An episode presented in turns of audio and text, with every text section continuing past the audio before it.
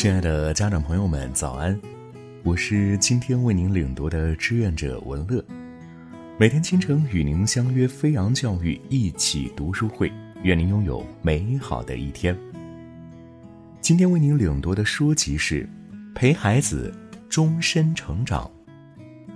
如果你相信孩子更像有生命的森林，就要允许他用自己的方式成长。你能给予的是阳光、雨露、适当的肥料、陪伴和耐心，最终它长成的样子一定和你设想的不一样，但一定要惊喜。今天为您分享的内容是：所有关系都是原生家庭关系的投射。很多人和配偶、孩子的关系都是原生家庭关系的投射。有的妈妈一辅导孩子写作业，就立刻从满目慈爱变得张牙舞爪，一股火腾的一下就窜了上来。任何人都要小心自己出现这种莫名其妙的感觉。记住这个词，莫名其妙。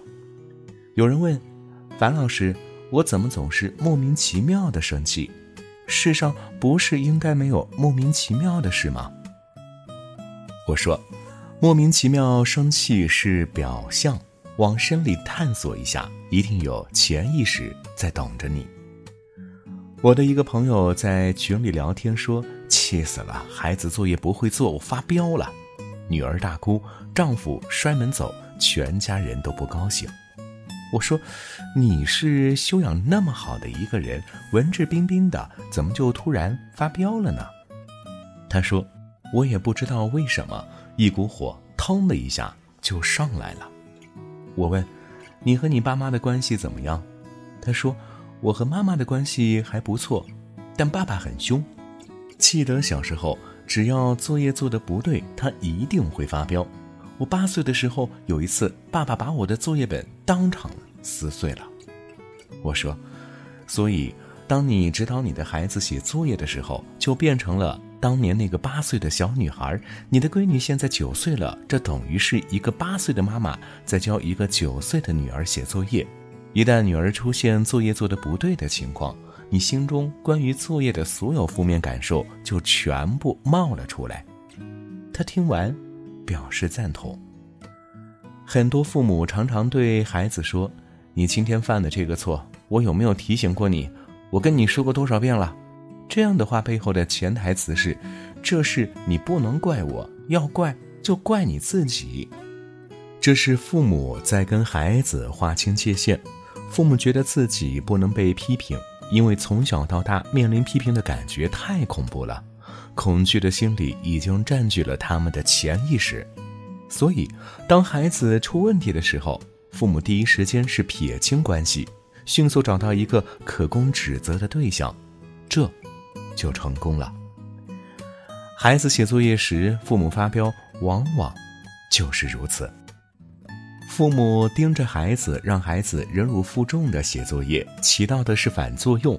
孩子会用百分之八十的精力来应付父母，他脑子里想的不是怎么做题，而是怎么能让我爸我妈别发飙，怎么能让他或他别生气。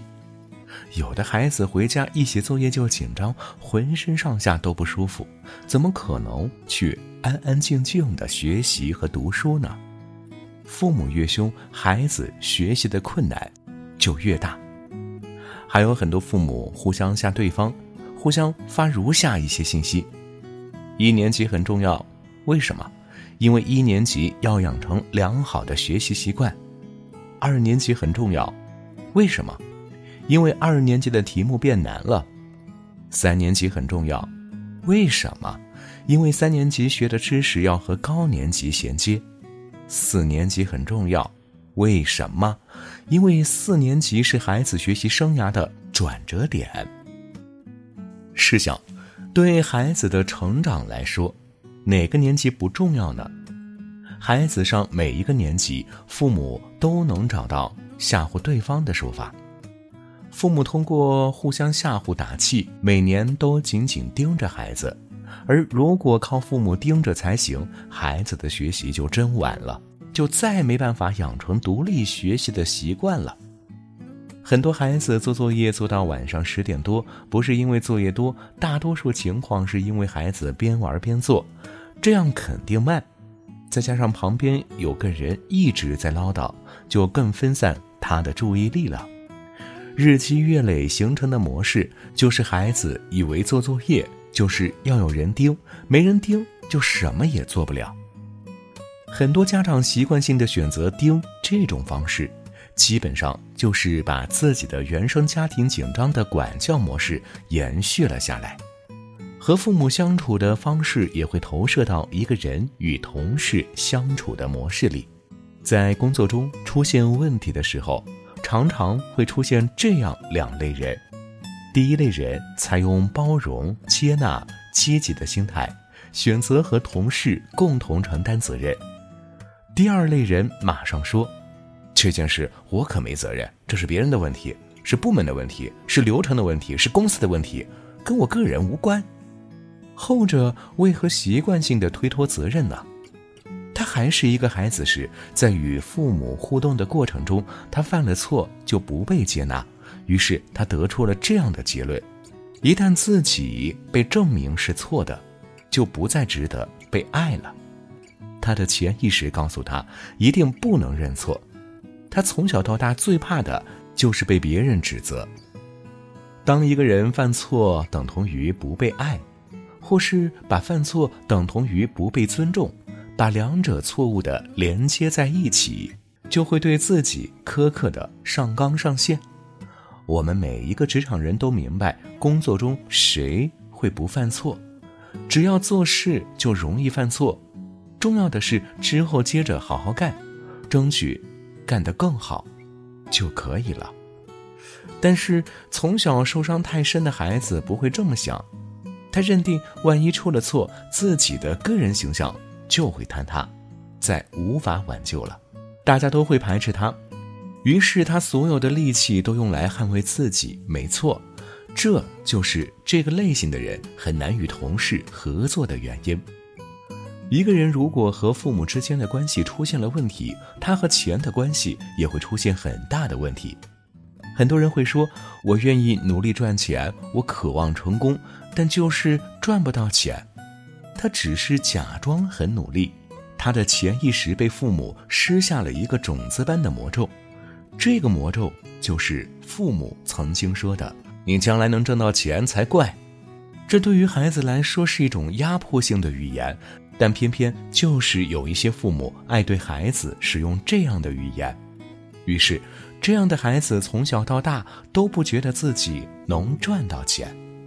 即使他真的有机会赚到钱了，也会莫名的觉得不舒服、不适应，会想办法把钱用高风险投资的方式给散掉，甚至去赌博。太多暴富的家庭或者暴富的公司很快就垮了。